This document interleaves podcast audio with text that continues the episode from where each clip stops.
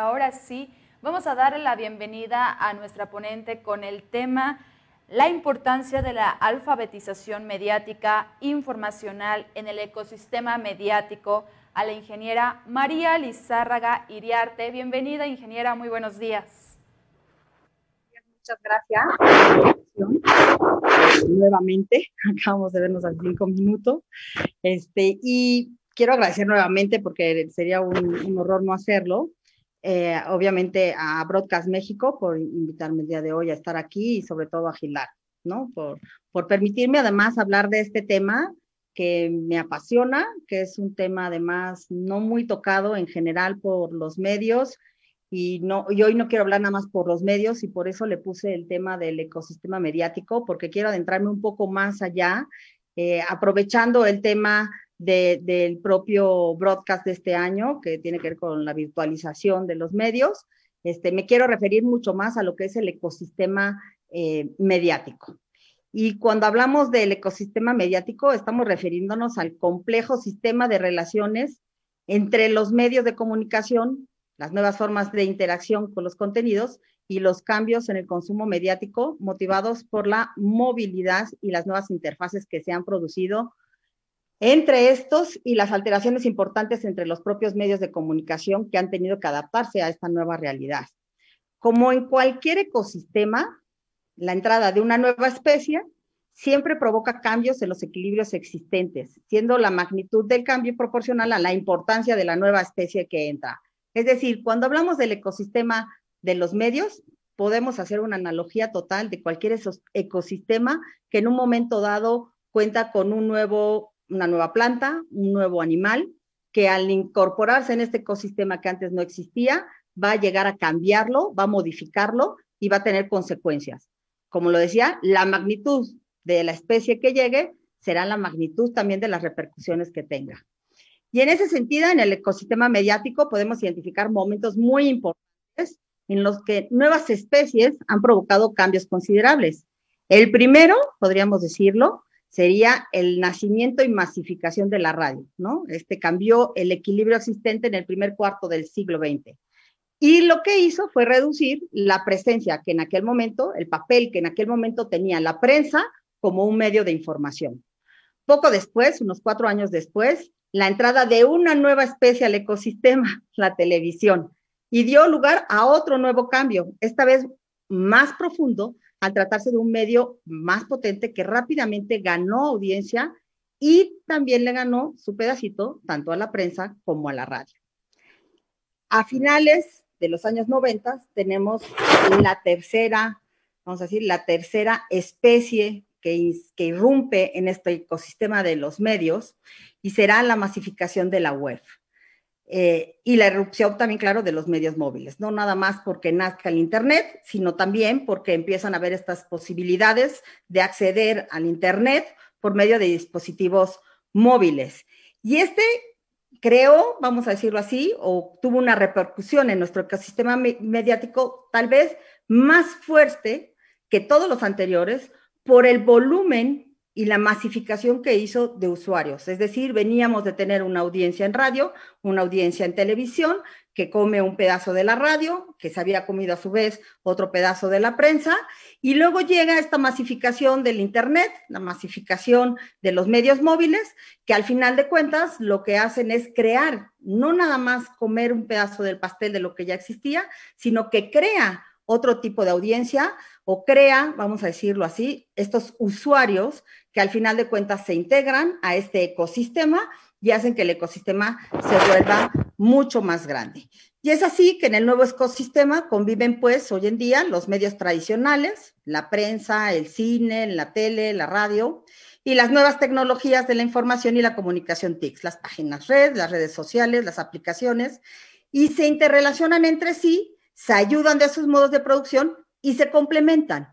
Es decir, no siempre tendríamos que ver que una nueva especie como tal va a desplazar a otra especie.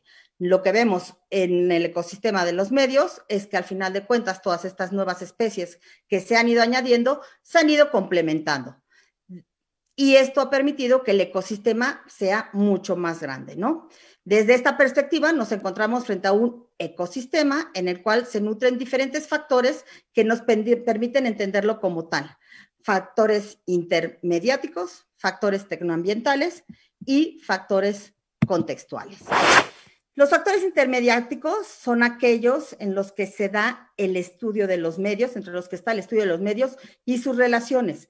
El cambio más importante fue el surgimiento de dos nuevas especies, la web y los dispositivos móviles, que modificaron los contenidos y la forma de consumir la información. Un medio digital o TIC no solo supera los medios anteriores, sino que los incluye a todos. Es decir, no viene a desplazarlos, sino que las TICs vienen a incorporar a los medios tradicionales en su propio ecosistema. Hablamos de una real convergencia en donde no podemos encontrar diferencias reales entre ellos. Por ejemplo, la prensa ganó la inmediatez del audiovisual, Antes la prensa esperabas a que saliera el periódico. Con las nuevas tecnologías, la prensa tiene las notas a la mano del usuario en tiempo real, en algunos en el minuto a minuto, ¿no? La radio ganó imagen, ¿sí? Hasta ahora la radio nada más la escuchábamos. Hoy en día, hoy puedes ver la radio en Internet, ¿sí? Entonces, con esta virtualización, la radio ganó la imagen. Y por otro lado, la televisión y el cine se volvieron interactivos, siendo siempre un medio que nada más estaba ofreciendo, se volvió interactivo por medio de sus redes sociales, por medio de los podcasts, por medio de todas sus plataformas que en tiempo real permiten interactuar en un momento dado con la pantalla o con lo que está sucediendo en la propia pantalla. Los factores tecnoambientales, por otro lado, que vivimos en esta era, es la era de la interfaz, Todas las interfaces que estamos viviendo hoy en día en este ecosistema. Y es la manera como el usuario interactúa con el equipo o el ambiente donde se produce la interacción, ofreciendo al usuario un lugar central en el ecosistema y acercándose más al concepto de extensiones del hombre de McLuhan de, de McLuhan 1968, que trae precisamente es el de quien nace toda esta teoría de la ecología del ecosistema y de la ecología mediática. Estas interfaces conviven con nosotros en múltiples dispositivos que van más allá de las pantallas de televisión o de un ordenador. Las minúsculas pantallas de los smartphones, las tabletas, los videojuegos, los lentes de realidad virtual, condicionan por completo la información y los espacios de interacción humana, creando realidades propias y alternas. Es decir, con los factores tecnoambientales, las personas, los usuarios, las audiencias, tenemos la manera de interactuar todavía más allá y se vuelven una extensión de nuestras propias personas. Y ahora vamos a hablar de los factores tecnoambientales. Hoy en día vivimos en la era de la interfaz, entendida como la manera en que el usuario interactúa con el equipo o el ambiente donde se encuentra la interacción, ofreciendo al usuario un lugar central en el ecosistema y acercándose más al concepto de extensiones del hombre. Estas interfaces conviven con nosotros en múltiples dispositivos que van más allá de las pantallas de televisión o un ordenador.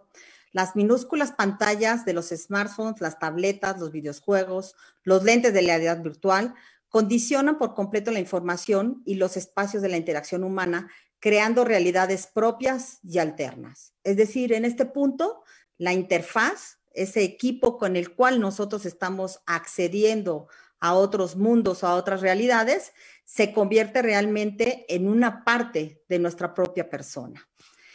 Pero probablemente de todos, el mayor cambio este, que nos ha traído a, los nuevos ecosistemas mediáticos, esta parte de los factores tecnoambientales, es la aparición de las redes sociales, convirtiendo los sistemas comunicativos de mediocéntricos en yo-céntricos, Hoy el individuo se transforma en un microorganismo al tener el poder de comunicarse, de intercambiar información, de redistribuir, de mezclar cosas, de hacer sus propios videos y colgarlos para que los vean millones de personas.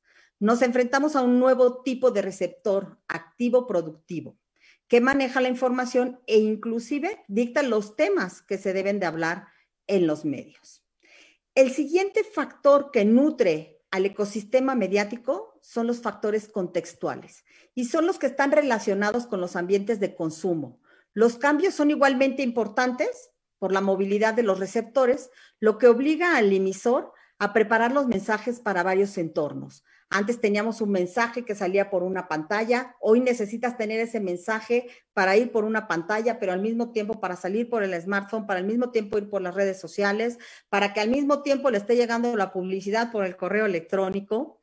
Y esto hace que los nuevos medios y sus interfaces atraigan a nuevos públicos que no consumían noticias o que han aumentado, a lo mejor ya consumían contenidos programáticos, pero esta posibilidad ha aumentado el consumo de estos contenidos, dada la facilidad de la movilidad ¿sí? de los dispositivos y sobre todo de los teléfonos inteligentes.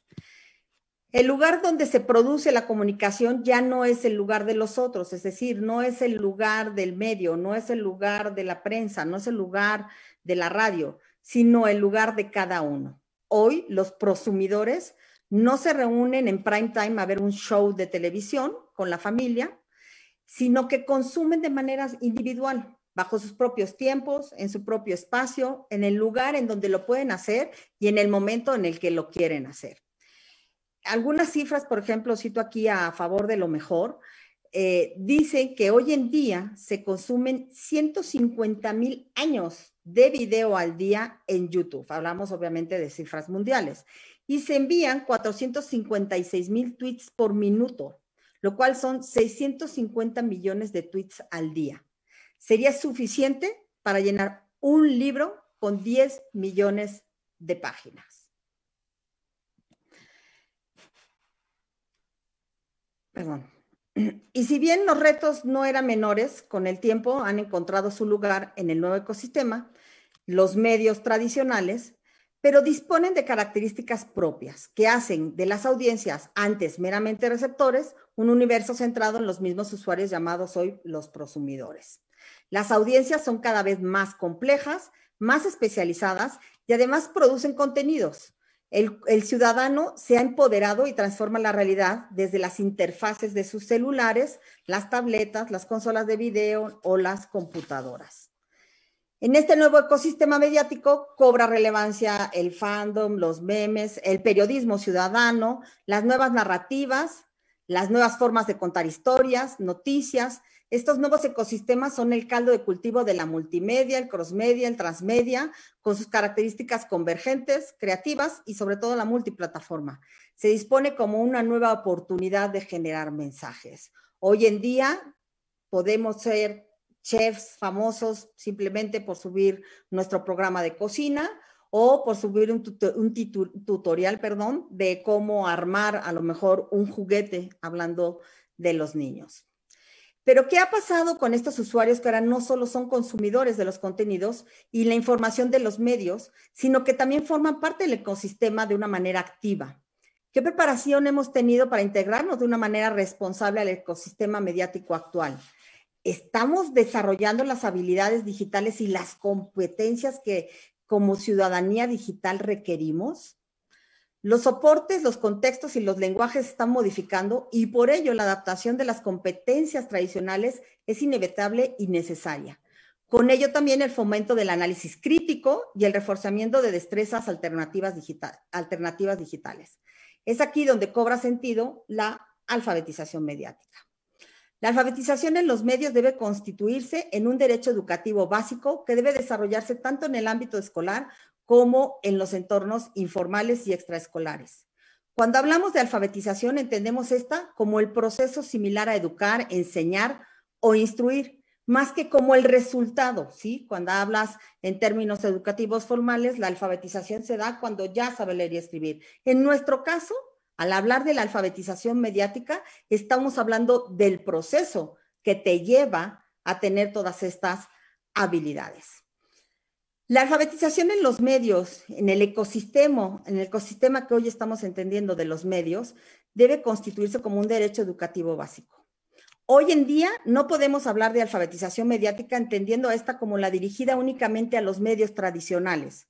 El propio ecosistema nos lleva a hablar de cinco alfabetizaciones distintas que convergen en el ecosistema de los medios.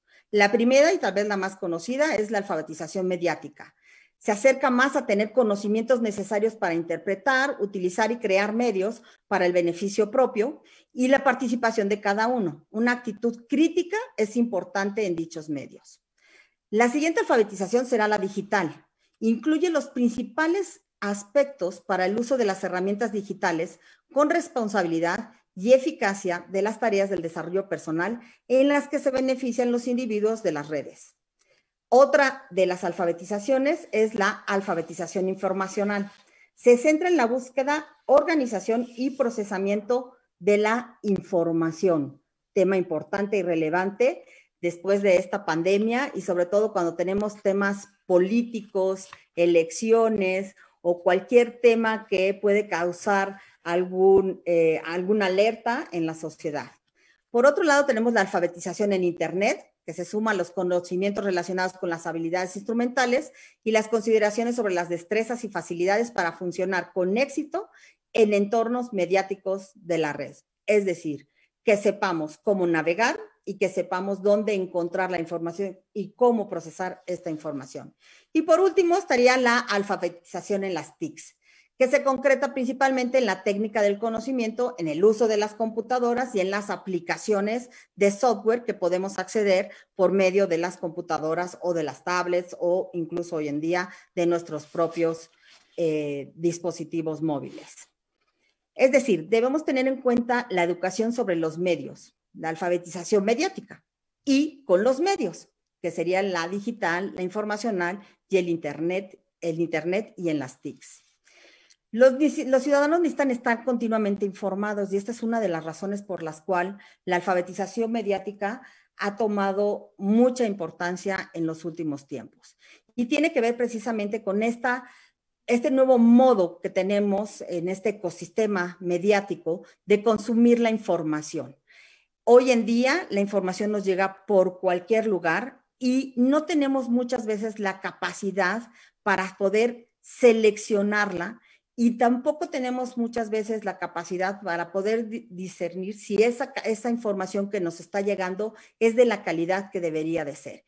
Y por ello es que debemos de desarrollar habilidades importantes digitales para reforzar estas competencias y que nos permitan comprender más el nuevo entorno interactivo. Aquí puse unos ejemplos de tips, por ejemplo, que da a favor de lo mejor, bueno, en este caso es a favor de TIC, eh, para verificar las notas, es decir, qué podemos hacer para poder identificar o cómo podemos eh, asegurarnos en un momento dado de que una información que nos está llegando por cualquier medio, puede ser una red social, efectivamente es verídico, es real, no está creado con otro fin que normalmente puede ser el, político, como lo comentaba hace rato, o el buscar la desinformación para crear algún tipo de caos en torno a algún tema, ¿no? Y, son cinco pasos muy sencillos. Comprueba el emisor de la noticia. Muchas veces nos llega una noticia y te dice que es, por decirte algo, BBC, pero resulta que te metes y dice BBC Media. Ya no fue la BBC World, ¿no? Y entonces ya desde ahí empiezas a pensar, oh, ¿qué medio será este, no?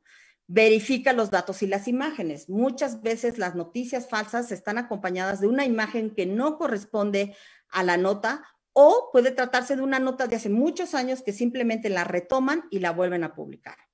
Busca en diferentes sitios la misma noticia. Cuando una noticia es real, normalmente diversos medios la están cubriendo diversos medios la retoman y por lo tanto, si tú la buscas, la encontrarás en otros medios que te permitirá contrastar y poder por lo menos pensar que esa nota es real. Verifica que sea un sitio seguro, ¿sí? Tiene que ser un HTTPS, ¿sí? Con candado, con poca publicidad. Verifica que tenga una política de privacidad porque están obligados a hacerlo y muchas veces estos lugares falsos no cuentan con todas estas herramientas y sigue las redes sociales de los medios de comunicación, verificados. Normalmente ya existen muchos medios que están verificados en, Internet, que tú lo puedes ver, incluso, eh, por ejemplo, algunas redes sociales como Twitter, ¿no? Te da la posibilidad de reconocer cuando un perfil efectivamente es la persona que dice ser, precisamente porque está verificado. Entonces, como este ejemplo de los tips que puedes seguir para saber cuáles son esas noticias o ni siquiera que sepas cuáles son, que tú cuentes con la capacidad de ver y de razonar en un momento dado cuáles son esas noticias. Es parte de lo que se trata precisamente la alfabetización mediática e informacional y en este caso digital, internet y TIC, ¿sí? Porque vamos a hablar de todos, de toda la alfabetización en lo general. Los emisores de mensajes, sus canales y la audiencia tienen demandas similares y abruptamente distintas. O sea, en un momento dado podemos pensar que estamos viendo un portal que, que, nos va a dar lo mismo, pero la realidad es que su razón de ser es totalmente distinta y por lo tanto lo que nos va a ofrecer no va a ser. Y debemos de generar estas herramientas. Precisamente la importancia de la alfabetización mediática es generar las herramientas para el aprendizaje y el uso del Internet, sin obviar el carácter socializador del mismo. Es decir, no podemos cerrarnos totalmente en esta alfabetización de tal manera que en un momento dado dejemos de usar las redes sociales. La alfabetización mediática no busca que dejes de utilizar un medio, que dejes de buscarlo para, para y, me refiero como medio a todo el ecosistema, a cualquiera de las partes del ecosistema, sino que cada vez que tú busques en cualquiera de estos medios, tú tengas la capacidad de buscar de una manera positiva, que tengas también la posibilidad de saber que lo que estás haciendo está bien y que no caigas en las trampas que luego pueden existir en cualquiera de estos medios. No vamos a entrar ni a satanizar uno en específico. La actitud crítica y el desempeño profesional por parte de los agentes comunicadores en la actual sociedad multipantalla son imprescindibles para reforzar valores y la personalidad del individuo, facilitando el acceso a la información veraz y comprobable. De ahí la importancia de que la alfabetización mediática sea una tarea de todos. No podemos hablar de la alfabetización mediática vista nada más desde el lado del gobierno o desde el lado de la familia, del lado de la escuela o del lado de los propios medios. La alfabetización tiene que darse en todos y es un compromiso que todos deben de tomar. Si no hacemos un ejercicio conjunto, no vamos a poder lograr eh, la alfabetización mediática, informacional, digital, TIC, internet de una manera pronta. Y el mayor problema que tenemos es que tenemos a nuestras eh, a nuestros niños, vamos a decirlo así, que están, que son generaciones que ya están naciendo, que nacieron en este entorno digital y que no tienen las herramientas porque los padres no tienen las herramientas, porque en las escuelas no les dan las herramientas, porque el gobierno no está poniendo las herramientas y entonces al final vamos a tener más allá de generaciones ya más grandes que hemos tenido que aprender todo el ecosistema eh, mediático, vamos a tener niños que están naciendo en ese ecosistema mediático, pero sin tener ninguna de estas habilidades. De ahí la importancia de trabajar con los docentes, la importancia de que en este tema se involucre Secretaría de Educación Pública, se involucre Secretaría de Gobernación, se involucre el, Senado, se involucre los medios, y como medios me refiero al ecosistema, no hablo nada más de los medios tradicionales, sino del ecosistema como lo hemos hablado hasta este momento. Y con una estrecha colaboración con la sociedad este, civil, podríamos encontrar maneras mucho más creativas y formas de que esta alfabetización permite lo que debería de ser, es el empoderamiento precisamente de los usuarios y de las audiencias. Un ejemplo de la realidad y de, de la importancia que tiene este tema y de cómo sí debe de ser todo el entorno el que esté involucrado al hablar de alfabetización mediática es lo que la propia directiva europea estableció como una obligación en su última modificación, metiendo el tema de la alfabetización mediática informacional como una obligación para todos los involucrados en el ecosistema mediático. Es decir, una obligación para el gobierno a través de sus políticas públicas, una obligación para todos los componentes del ecosistema por medio de campañas específicas para los reguladores y para el sector de educación. Hoy en día hay la necesidad de crear un espacio de diálogo entre estos nuevos actores sociales. Esto no se trata tampoco de llegar a imponer, se trata de tener un diálogo, de llegar a ese punto en donde todos, porque creo que al final si tenemos audiencias y usuarios más preparados, más capacitados para poder explotar muchas veces todas las herramientas que nos dan estos, este ecosistema, ¿no? Si no pueden y no tienen las habilidades para hacer un bloqueo de una pantalla, para poder ver que no le estén robando sus datos, para poder cuidar sus datos personales, por ejemplo, hablando de, de temas que van más allá de los contenidos, pues definitivamente no vamos a poder avanzar más allá de lo que hoy en día ya tenemos. Este ecosistema mediático sigue evolucionando de formas complejas y genera también nuevas oportunidades y grandes desafíos. Es difícil este, pensar hoy en día eh, en promover el bienestar público, ¿sí? Con un contenido, por ejemplo, falso o engañoso, ¿no? Que muchas veces lo podemos ver en determinados este, medios de este ecosistema. No obstante, la AMI empodera a las personas para que desarrollen su propio pensamiento crítico, para que puedan tener esa capacidad de decir, esto que me estás diciendo no suena lógico y deja tú si me suena o no me suena lógico. No voy a aceptar cualquier cosa que me digan. Cuando me dicen algo, yo lo voy a validar. Pasamos de tener los medios tradicionales en quienes teníamos toda nuestra confianza porque habían a lo largo del tiempo y de los años sido quienes traían todo este mensaje de la información con la cual yo me nutría al día, ya fuera el periódico, el noticiario en la radio, el noticiario en la televisión, pasamos a que hoy en día tenemos el mensaje que te llega por, un, eh, por una telefónica, eh, tienes la tele, la radio, la prensa, pero aparte tienes el portal, tienes la cadena que te llega por medio del WhatsApp, la otra cadena que te llega por medio de Twitter, el amigo que te está mandando un mensaje en Facebook, eh, lo que te está llegando en tu propio perfil de LinkedIn y no siempre todos esos mensajes, aunque vengan de alguien que es conocido, no siempre esos mensajes van a tener información veraz y en muchos casos oportuna. Pueden ser notas de mucho tiempo atrás que no tienen nada que ver a lo mejor con el contexto que hoy tenemos.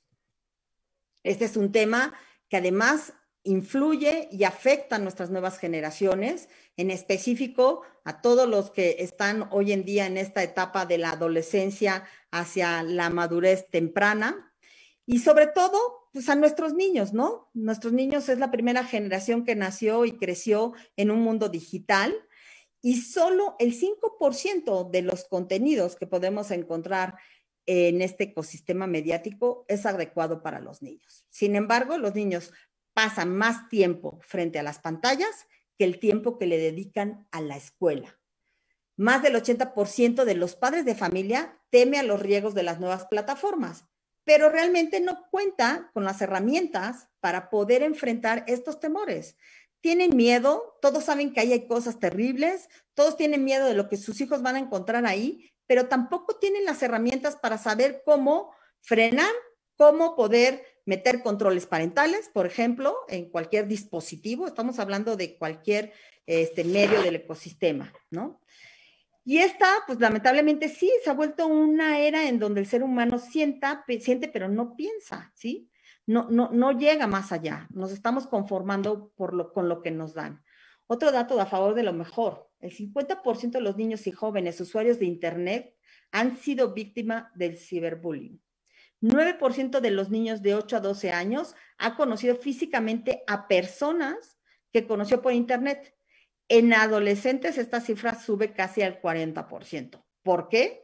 Porque el niño de 8 a 12 años no tiene muchas veces la facilidad de ir a conocer a esa persona por sí solo. El adolescente que ya tiene más libertad puede hacerlo de una manera mucho más libre. No quiere decir que hay más casos en adolescentes que niños o que en niños hubiera menos casos. El tema tiene que ver con cómo acceden a conocerlos físicamente y eso es muy preocupante porque ese 9% seguramente serán niños que tuvieron esa posibilidad de hacerlo y el tema eh, y el peligro es que más niños pudieran llegar a ese punto sin dejar de pensar además que el adolescente en nuestro país por ley sigue siendo un niño hasta que no cumpla los 18 años es un menor de edad.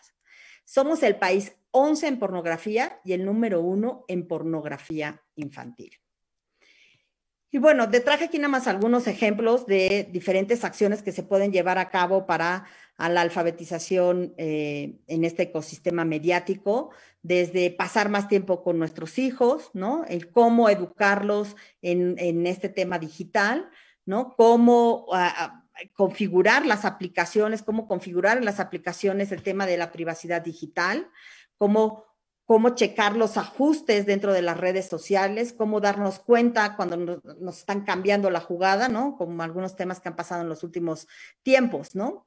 Y al final de cuentas lo que queremos y lo que queremos lograr con esto es personas que se sientan seguras. Queremos a nuestros jóvenes, queremos que nosotros mismos, queremos que nuestras familias se sientan seguras, que sean responsables, que aporten lo mejor de sí, que estén preparadas para los, los retos que depara el futuro, que sean reflexivas, que sean críticas y que sean ciudadanos digitales.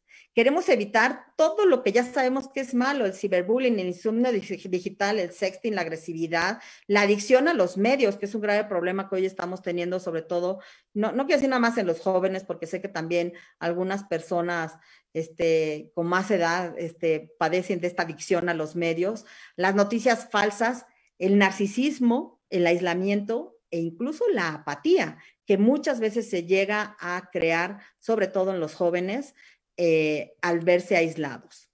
Para finalizar, este, y no para dejar todo en cosas que parecieran negativas, aunque hablemos, al, hablar de los ecosistemas, del ecosistema mediático, creo que lo único que podemos decir en general es eh, lo que viene a futuro y que definitivamente eh, nos ha puesto en un punto distinto, en un mundo distinto al que simplemente no pensábamos hace 10, 20 años. Pero para finalizar, quisiera celebrar, porque creo que es importante agradecer y celebrar los esfuerzos que se han dado por parte de nuestra industria durante el transcurso de esta pandemia y aplaudo el compromiso con la conectividad y la información en tiempo real que ha amplificado la importancia del papel que juega esta industria para mantenernos informados y cercanos. Quisiera terminar esta ponencia nada más, eh, aquí información de algunos este, sitios en donde pueden encontrar acciones muy específicas en el tema de alfabetización, como sería el portal de Somos Audiencias del Instituto Federal de Telecomunicaciones, el portal de A Favor de TIC y eh, propio UNESCO, que tiene su portal de Media and Information Literacy. Y pues agradecer obviamente también a, Broadcast México. Y por último, y no quiero dejarlo de lado, reconocer el esfuerzo de todos los defensores de audiencias que hoy en día son los que más han promovido el tema de alfabetización mediática a través de los programas que tienen con los medios eh, para los cuales eh, están ellos defendiendo a las audiencias, ¿verdad? A la Asociación Mexicana de Defensores de Audiencia y a todos estos defensores y a los medios que sí están tomando acciones específicas en los temas de alfabetización mediática informacional.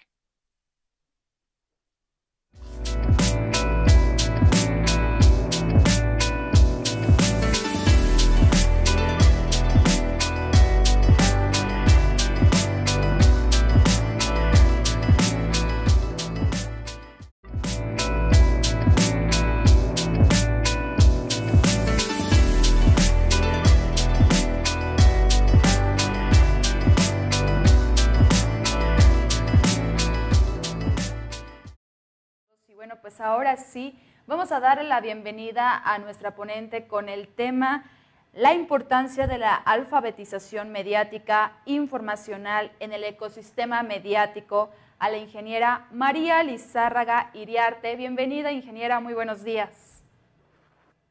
Muchas gracias. Nuevamente, acabamos de vernos hace cinco minutos. Este, y quiero agradecer nuevamente porque sería un, un horror no hacerlo. Eh, obviamente a Broadcast México por invitarme el día de hoy a estar aquí y sobre todo a Gilar, ¿no? Por, por permitirme además hablar de este tema que me apasiona, que es un tema además no muy tocado en general por los medios y, no, y hoy no quiero hablar nada más por los medios y por eso le puse el tema del ecosistema mediático, porque quiero adentrarme un poco más allá, eh, aprovechando el tema del propio broadcast de este año, que tiene que ver con la virtualización de los medios. Este, me quiero referir mucho más a lo que es el ecosistema eh, mediático. Y cuando hablamos del ecosistema mediático, estamos refiriéndonos al complejo sistema de relaciones entre los medios de comunicación, las nuevas formas de interacción con los contenidos y los cambios en el consumo mediático motivados por la movilidad y las nuevas interfaces que se han producido entre estos y las alteraciones importantes entre los propios medios de comunicación que han tenido que adaptarse a esta nueva realidad. Como en cualquier ecosistema, la entrada de una nueva especie siempre provoca cambios en los equilibrios existentes, siendo la magnitud del cambio proporcional a la importancia de la nueva especie que entra. Es decir, cuando hablamos del ecosistema de los medios, podemos hacer una analogía total de cualquier ecosistema que en un momento dado cuenta con un nuevo, una nueva planta, un nuevo animal, que al incorporarse en este ecosistema que antes no existía, va a llegar a cambiarlo, va a modificarlo y va a tener consecuencias como lo decía, la magnitud de la especie que llegue será la magnitud también de las repercusiones que tenga. Y en ese sentido, en el ecosistema mediático podemos identificar momentos muy importantes en los que nuevas especies han provocado cambios considerables. El primero, podríamos decirlo, sería el nacimiento y masificación de la radio, ¿no? Este cambió el equilibrio existente en el primer cuarto del siglo XX. Y lo que hizo fue reducir la presencia que en aquel momento, el papel que en aquel momento tenía la prensa como un medio de información. Poco después, unos cuatro años después, la entrada de una nueva especie al ecosistema, la televisión, y dio lugar a otro nuevo cambio, esta vez más profundo, al tratarse de un medio más potente que rápidamente ganó audiencia y también le ganó su pedacito tanto a la prensa como a la radio. A finales de los años 90 tenemos la tercera, vamos a decir, la tercera especie que, que irrumpe en este ecosistema de los medios y será la masificación de la web. Eh, y la erupción también, claro, de los medios móviles, no nada más porque nazca el Internet, sino también porque empiezan a haber estas posibilidades de acceder al Internet por medio de dispositivos móviles. Y este creo, vamos a decirlo así, o tuvo una repercusión en nuestro ecosistema mediático tal vez más fuerte que todos los anteriores por el volumen y la masificación que hizo de usuarios. Es decir, veníamos de tener una audiencia en radio, una audiencia en televisión, que come un pedazo de la radio, que se había comido a su vez otro pedazo de la prensa, y luego llega esta masificación del Internet, la masificación de los medios móviles, que al final de cuentas lo que hacen es crear, no nada más comer un pedazo del pastel de lo que ya existía, sino que crea otro tipo de audiencia o crea, vamos a decirlo así, estos usuarios que al final de cuentas se integran a este ecosistema y hacen que el ecosistema se vuelva mucho más grande. Y es así que en el nuevo ecosistema conviven pues hoy en día los medios tradicionales, la prensa, el cine, la tele, la radio y las nuevas tecnologías de la información y la comunicación TICs, las páginas red, las redes sociales, las aplicaciones, y se interrelacionan entre sí se ayudan de sus modos de producción y se complementan. Es decir, no siempre tendríamos que ver que una nueva especie como tal va a desplazar a otra especie. Lo que vemos en el ecosistema de los medios es que al final de cuentas todas estas nuevas especies que se han ido añadiendo se han ido complementando. Y esto ha permitido que el ecosistema sea mucho más grande, ¿no? Desde esta perspectiva nos encontramos frente a un ecosistema en el cual se nutren diferentes factores que nos permiten entenderlo como tal. Factores intermediáticos, factores tecnoambientales y factores contextuales. Los factores intermediáticos son aquellos en los que se da el estudio de los medios, entre los que está el estudio de los medios y sus relaciones. El cambio más importante fue el surgimiento de dos nuevas especies, la web y los dispositivos móviles, que modificaron los contenidos y la forma de consumir la información. Un medio digital o TIC no solo supera los medios anteriores, sino que los incluye a todos.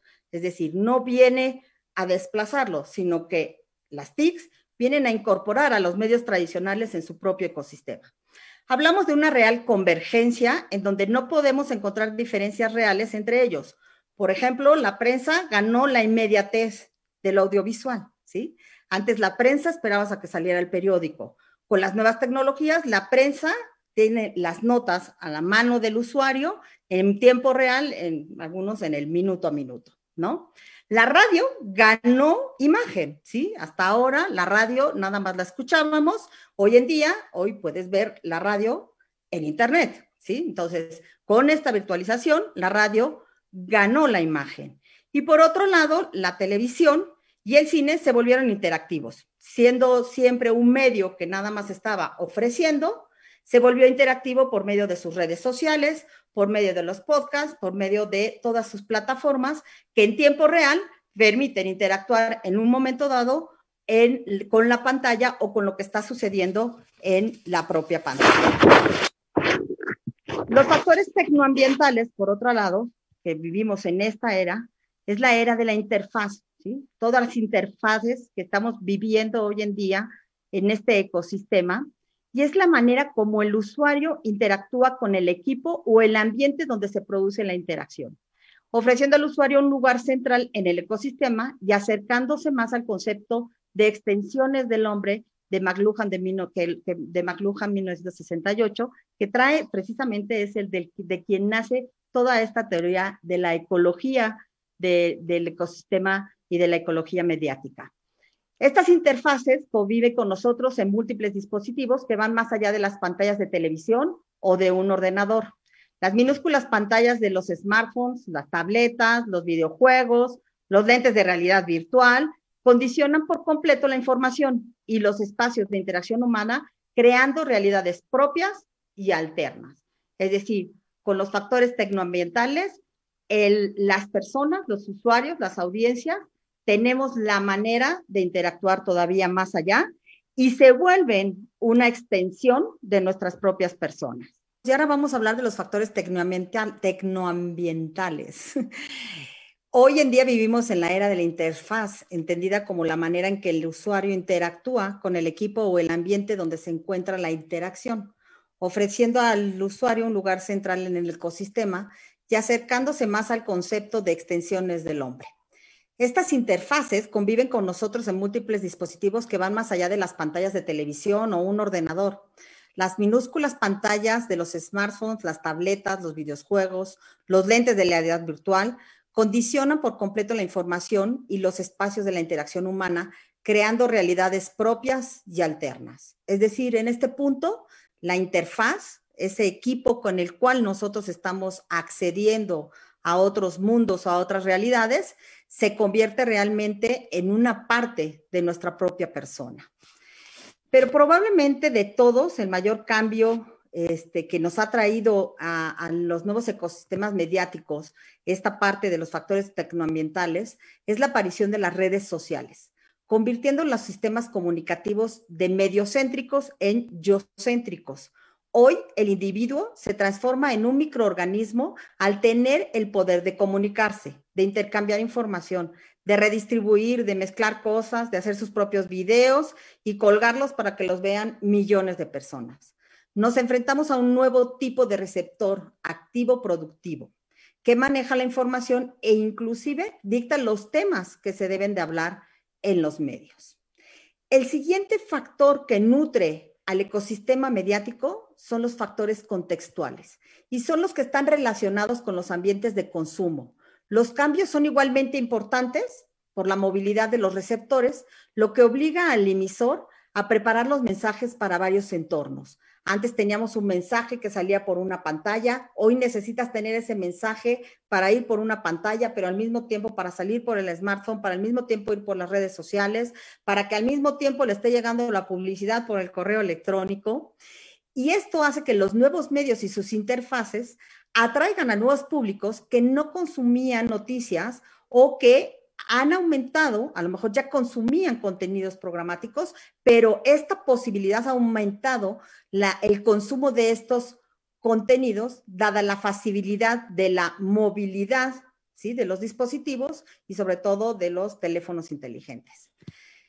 El lugar donde se produce la comunicación ya no es el lugar de los otros, es decir, no es el lugar del medio, no es el lugar de la prensa, no es el lugar de la radio, sino el lugar de cada uno. Hoy los prosumidores no se reúnen en prime time a ver un show de televisión con la familia, sino que consumen de manera individual. bajo sus propios tiempos, en su propio espacio, en el lugar en donde lo pueden hacer y en el momento en el que lo quieren hacer.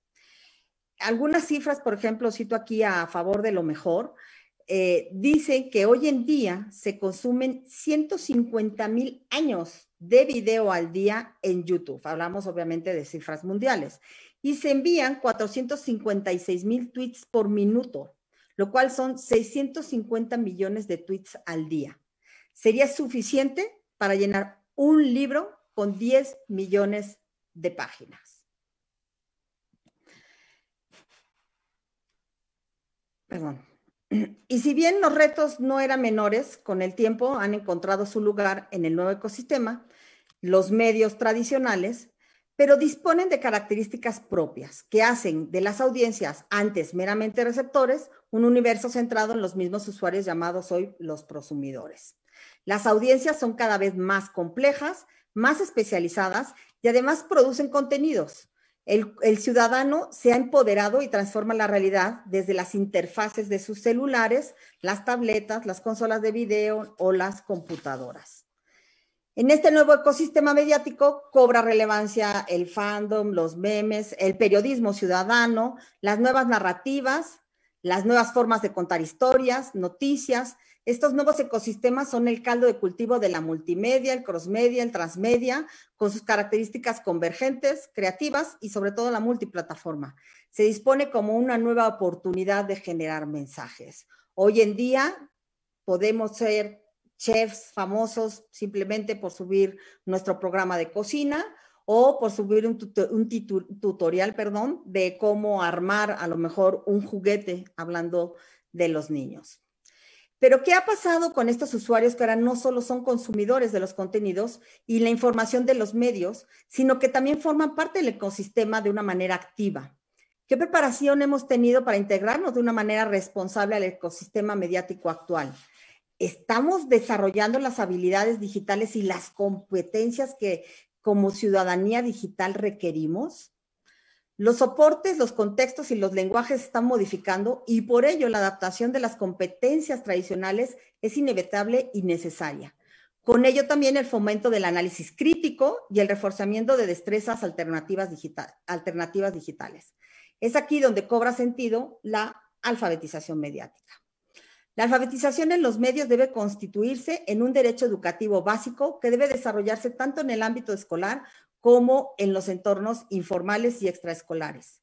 Cuando hablamos de alfabetización, entendemos esta como el proceso similar a educar, enseñar o instruir, más que como el resultado, ¿sí? Cuando hablas en términos educativos formales, la alfabetización se da cuando ya sabe leer y escribir. En nuestro caso, al hablar de la alfabetización mediática, estamos hablando del proceso que te lleva a tener todas estas habilidades. La alfabetización en los medios, en el ecosistema, en el ecosistema que hoy estamos entendiendo de los medios, debe constituirse como un derecho educativo básico. Hoy en día no podemos hablar de alfabetización mediática entendiendo esta como la dirigida únicamente a los medios tradicionales. El propio ecosistema nos lleva a hablar de cinco alfabetizaciones distintas que convergen en el ecosistema de los medios. La primera y tal vez la más conocida es la alfabetización mediática se acerca más a tener conocimientos necesarios para interpretar, utilizar y crear medios para el beneficio propio y la participación de cada uno. Una actitud crítica es importante en dichos medios. La siguiente alfabetización será la digital. Incluye los principales aspectos para el uso de las herramientas digitales con responsabilidad y eficacia de las tareas del desarrollo personal en las que se benefician los individuos de las redes. Otra de las alfabetizaciones es la alfabetización informacional. Se centra en la búsqueda, organización y procesamiento de la información, tema importante y relevante después de esta pandemia y sobre todo cuando tenemos temas políticos, elecciones o cualquier tema que puede causar algún, eh, alguna alerta en la sociedad. Por otro lado, tenemos la alfabetización en Internet, que se suma a los conocimientos relacionados con las habilidades instrumentales y las consideraciones sobre las destrezas y facilidades para funcionar con éxito en entornos mediáticos de la red. Es decir, que sepamos cómo navegar, y que sepamos dónde encontrar la información y cómo procesar esta información. Y por último estaría la alfabetización en las TICs que se concreta principalmente en la técnica del conocimiento, en el uso de las computadoras y en las aplicaciones de software que podemos acceder por medio de las computadoras o de las tablets o incluso hoy en día de nuestros propios eh, dispositivos móviles. Es decir, debemos tener en cuenta la educación sobre los medios, la alfabetización mediática y con los medios, que serían la digital, la informacional y el Internet, el Internet y en las TICs. Los, ciudadanos necesitan estar continuamente informados y esta es una de las razones por las cuales la alfabetización mediática ha tomado mucha importancia en los últimos tiempos. Y tiene que ver precisamente con esta, este nuevo modo que tenemos en este ecosistema mediático de consumir la información. Hoy en día la información nos llega por cualquier lugar y no tenemos muchas veces la capacidad para poder seleccionarla y tampoco tenemos muchas veces la capacidad para poder discernir si esa, esa información que nos está llegando es de la calidad que debería de ser.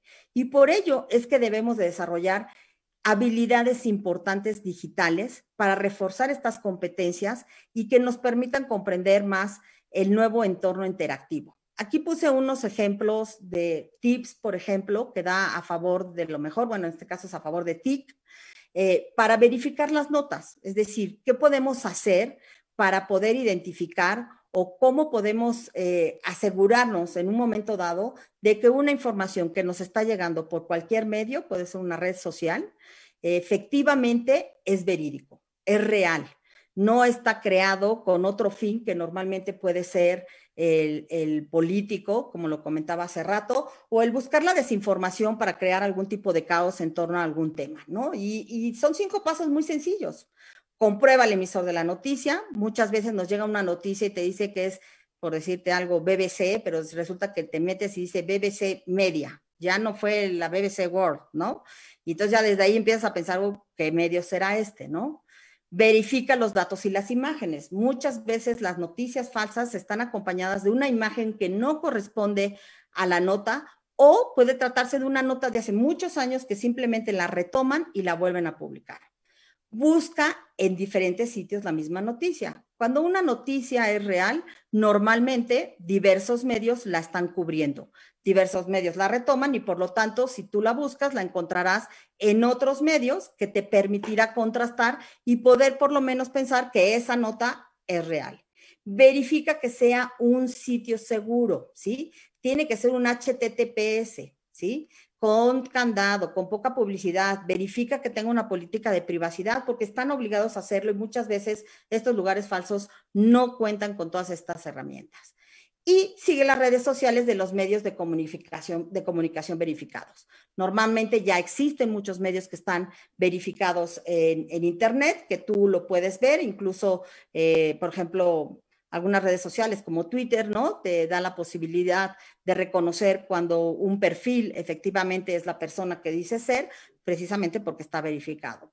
Entonces, como este ejemplo de los tips que puedes seguir para saber cuáles son esas noticias o ni siquiera que sepas cuáles son, que tú cuentes con la capacidad de ver y de razonar en un momento dado cuáles son esas noticias, es parte de lo que se trata precisamente la alfabetización mediática e informacional y en este caso digital, internet y TIC, ¿sí? Porque vamos a hablar de todos, de toda la alfabetización en lo general. Los emisores de mensajes, sus canales y la audiencia tienen demandas similares y abruptamente distintas. O sea, en un momento dado podemos pensar que estamos viendo un portal que, que, nos va a dar lo mismo, pero la realidad es que su razón de ser es totalmente distinta y por lo tanto lo que nos va a ofrecer no va a ser. Y debemos de generar estas herramientas. Precisamente la importancia de la alfabetización mediática es generar las herramientas para el aprendizaje y el uso del Internet, sin obviar el carácter socializador del mismo. Es decir, no podemos cerrarnos totalmente en esta alfabetización de tal manera que en un momento dado dejemos de usar las redes sociales. La alfabetización mediática no busca que dejes de utilizar un medio, que dejes de buscarlo para, para y, me refiero como medio a todo el ecosistema, a cualquiera de las partes del ecosistema, sino que cada vez que tú busques en cualquiera de estos medios, tú tengas la capacidad de buscar de una manera positiva, que tengas también la posibilidad de saber que lo que estás haciendo está bien y que no caigas en las trampas que luego pueden existir en cualquiera de estos medios. No vamos a entrar ni a satanizar uno en específico. La actitud crítica y el desempeño profesional por parte de los agentes comunicadores en la actual sociedad multipantalla son imprescindibles para reforzar valores y la personalidad del individuo, facilitando el acceso a la información veraz y comprobable. De ahí la importancia de que la alfabetización mediática sea una tarea de todos. No podemos hablar de la alfabetización mediática vista nada más desde el lado del gobierno o desde el lado de la familia, del lado de la escuela o del lado de los propios medios. La alfabetización tiene que darse en todos y es un compromiso que todos deben de tomar. Si no hacemos un ejercicio conjunto, no vamos a poder lograr eh, la alfabetización mediática, informacional, digital, TIC, Internet de una manera pronta. Y el mayor problema que tenemos es que tenemos a nuestras eh, a nuestros niños, vamos a decirlo así, que están, que son generaciones que ya están naciendo, que nacieron en este entorno digital y que no tienen las herramientas porque los padres no tienen las herramientas, porque en las escuelas no les dan las herramientas, porque el gobierno no está poniendo las herramientas y entonces al final vamos a tener más allá de generaciones ya más grandes que hemos tenido que aprender todo el ecosistema eh, mediático, vamos a tener niños que están naciendo en ese ecosistema mediático, pero sin tener ninguna de estas habilidades. De ahí la importancia de trabajar con los docentes, la importancia de que en este tema se involucre Secretaría de Educación Pública, se involucre Secretaría de Gobernación, se involucre el, Senado, se involucre los medios, y como medios me refiero al ecosistema, no hablo nada más de los medios tradicionales, sino del ecosistema como lo hemos hablado hasta este momento. Y con una estrecha colaboración con la sociedad este, civil, podríamos encontrar maneras mucho más creativas y formas de que esta alfabetización permite lo que debería de ser, es el empoderamiento precisamente de los usuarios y de las audiencias.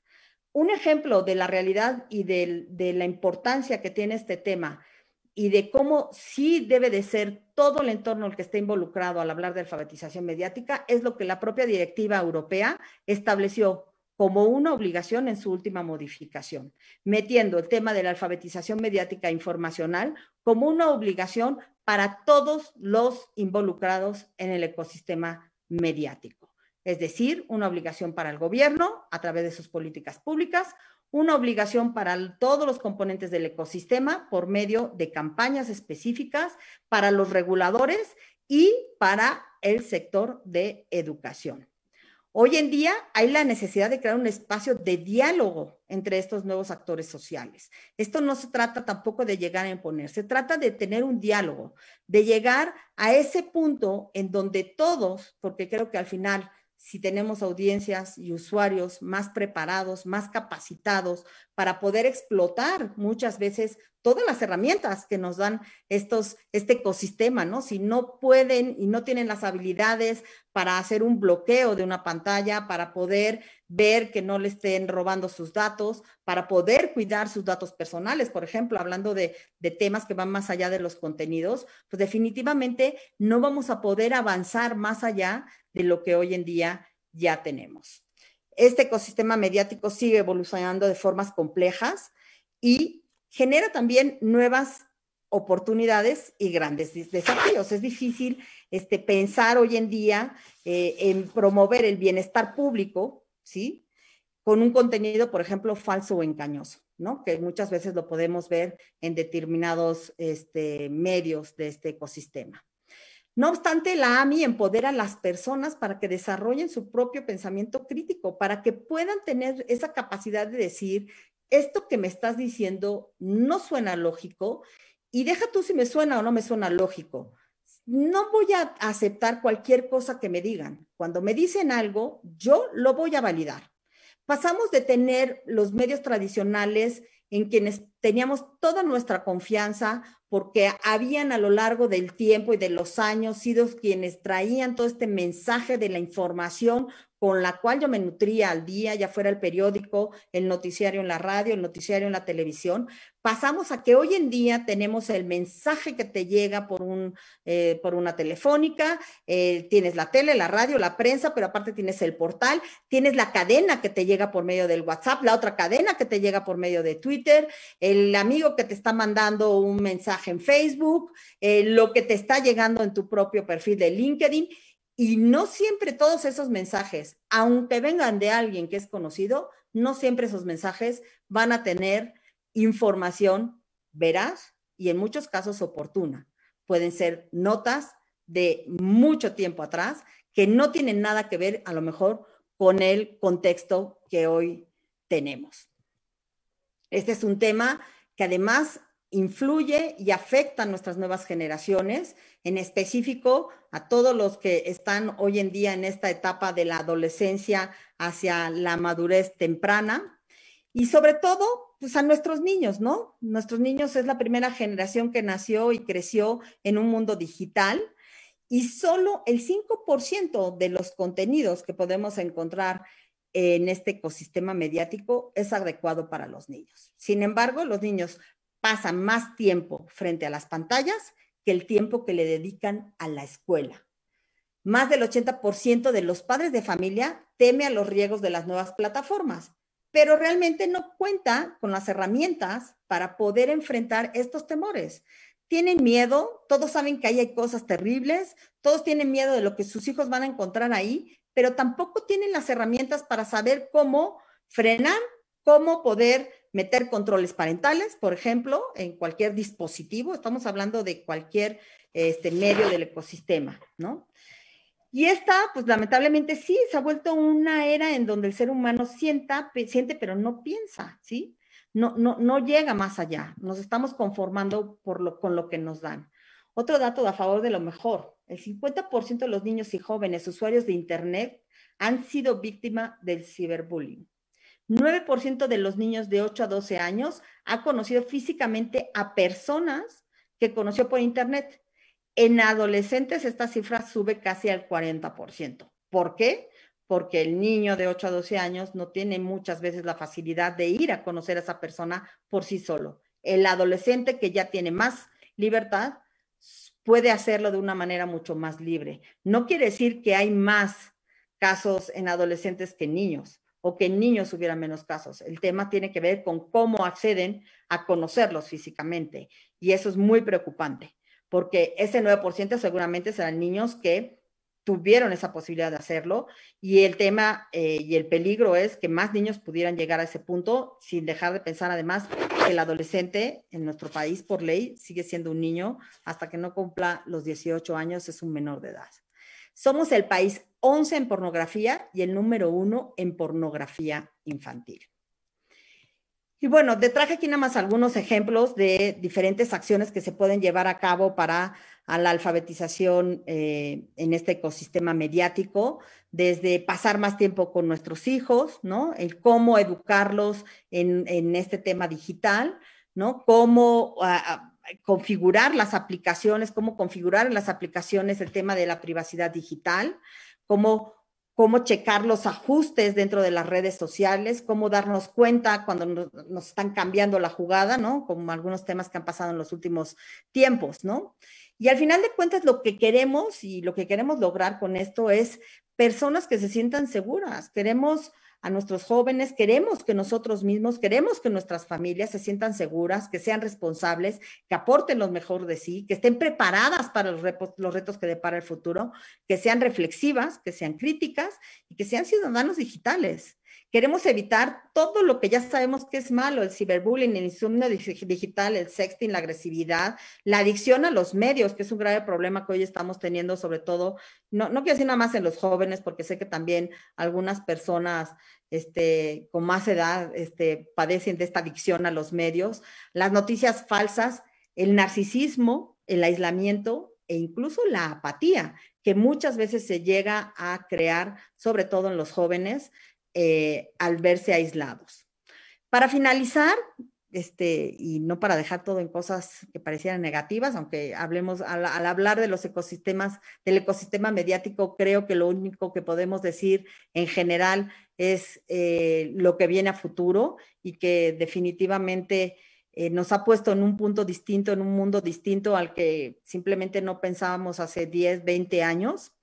Pero para finalizar, quisiera celebrar, porque creo que es importante agradecer y celebrar los esfuerzos que se han dado por parte de nuestra industria durante el transcurso de esta pandemia y aplaudo el compromiso con la conectividad y la información en tiempo real que ha amplificado la importancia del papel que juega esta industria para mantenernos informados y cercanos.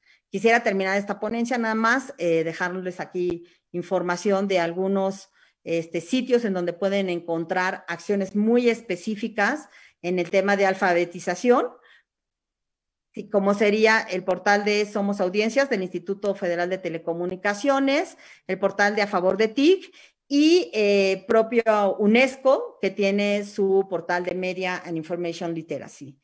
Y pues agradecer obviamente también a, Broadcast México. Y por último, y no quiero dejarlo de lado, reconocer el esfuerzo de todos los defensores de audiencias que hoy en día son los que más han promovido el tema de alfabetización mediática a través de los programas que tienen con los medios eh, para los cuales eh, están ellos defendiendo a las audiencias, ¿verdad? A la Asociación Mexicana de Defensores de Audiencia y a todos estos defensores y a los medios que sí están tomando acciones específicas en los temas de alfabetización mediática informacional.